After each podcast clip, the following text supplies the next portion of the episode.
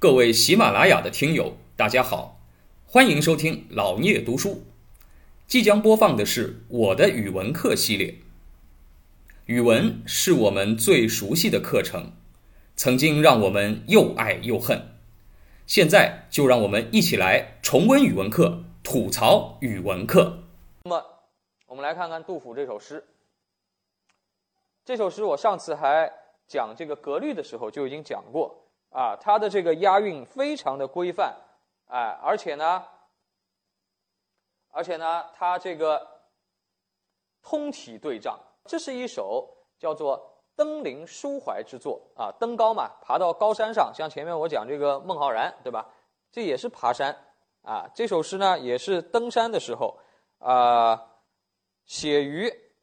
大历二年啊，七百六十七年，这个时候对杜甫来说呢，也是比较晚年的时候了啊，在他去世前三年，哎，那么当时呢，他也刚刚离开成都啊，又客居他乡啊，然后既贫且病，穷困潦倒。哎呦，你从这个描述当中你就知道啊，他的命运有有多糟糕啊，这个命运对杜甫这个诗人。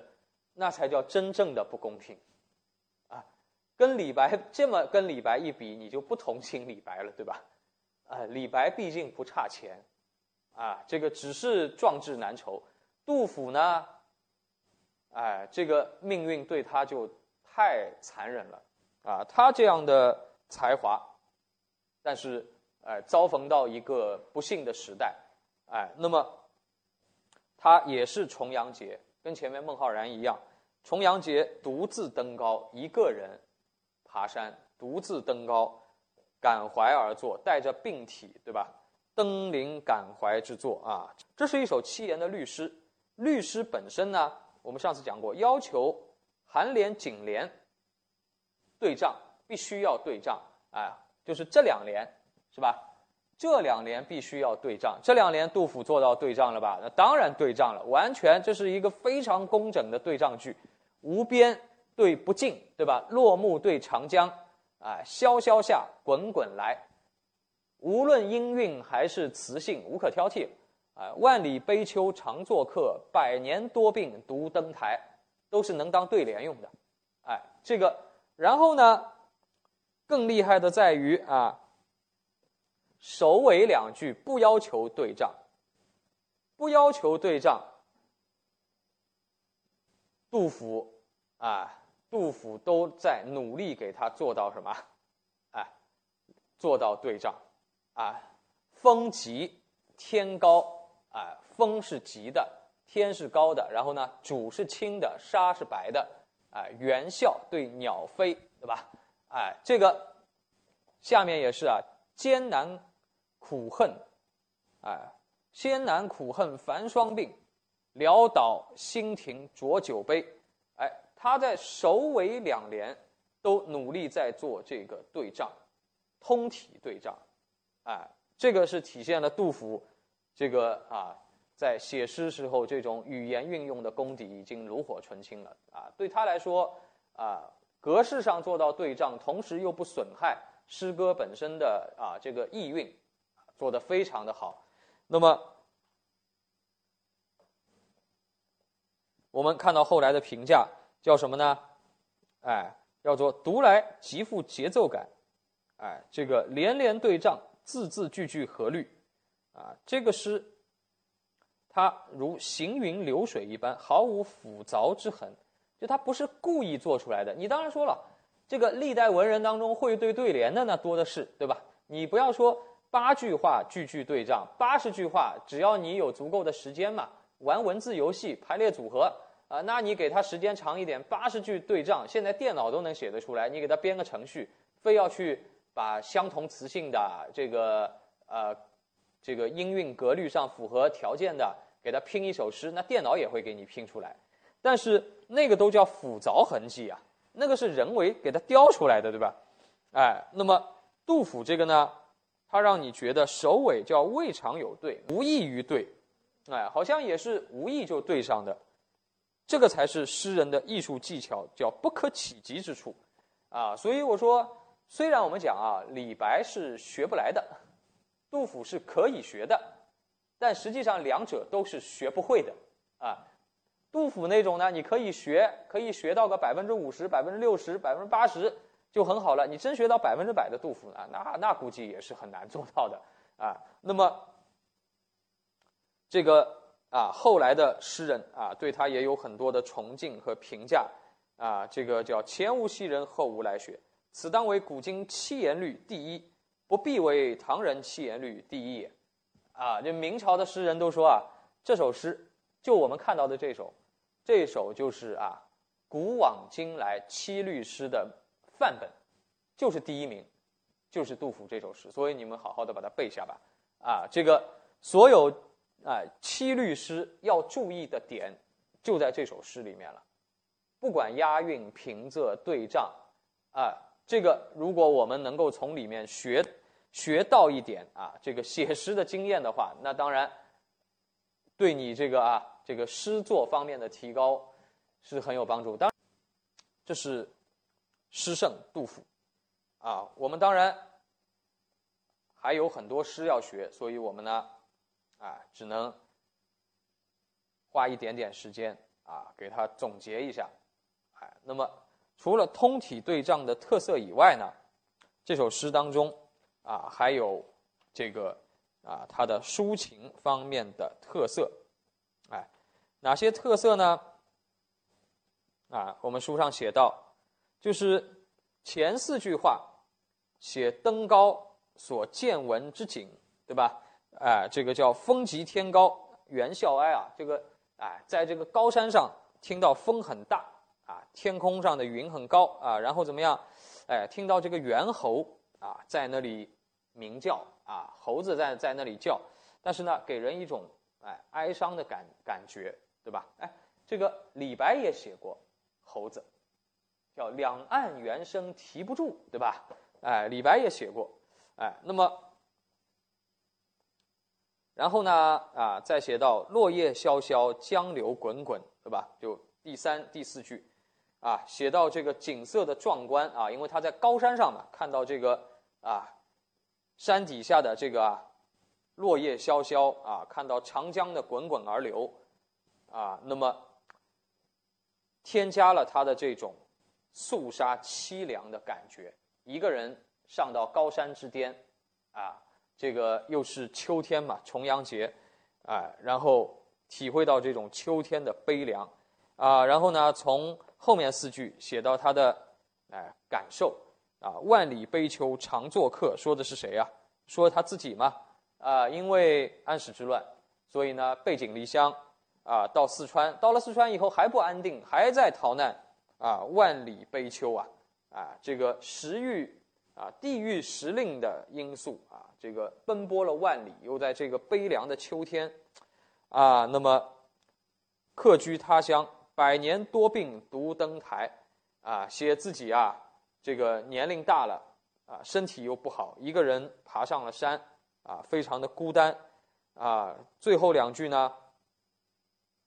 最后两句呢，写到啊，这个白发和戒酒，啊，这个李白写喝酒，杜甫写戒酒，啊，这这两人啊，这个写到他自己的白发呀，哎，叫艰难苦恨繁霜鬓，哎，这个呢说的就比较的啊，比较的文雅，对吧？就是身上有很多啊，生活当中有很多的艰难。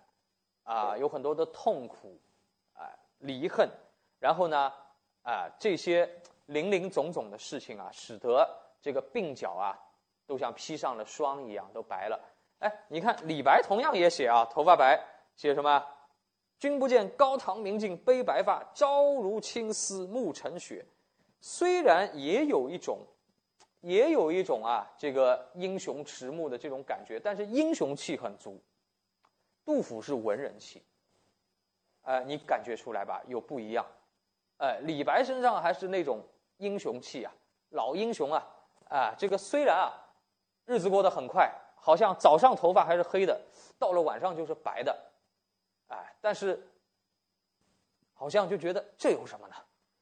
哎，人的一辈子就是这样嘛。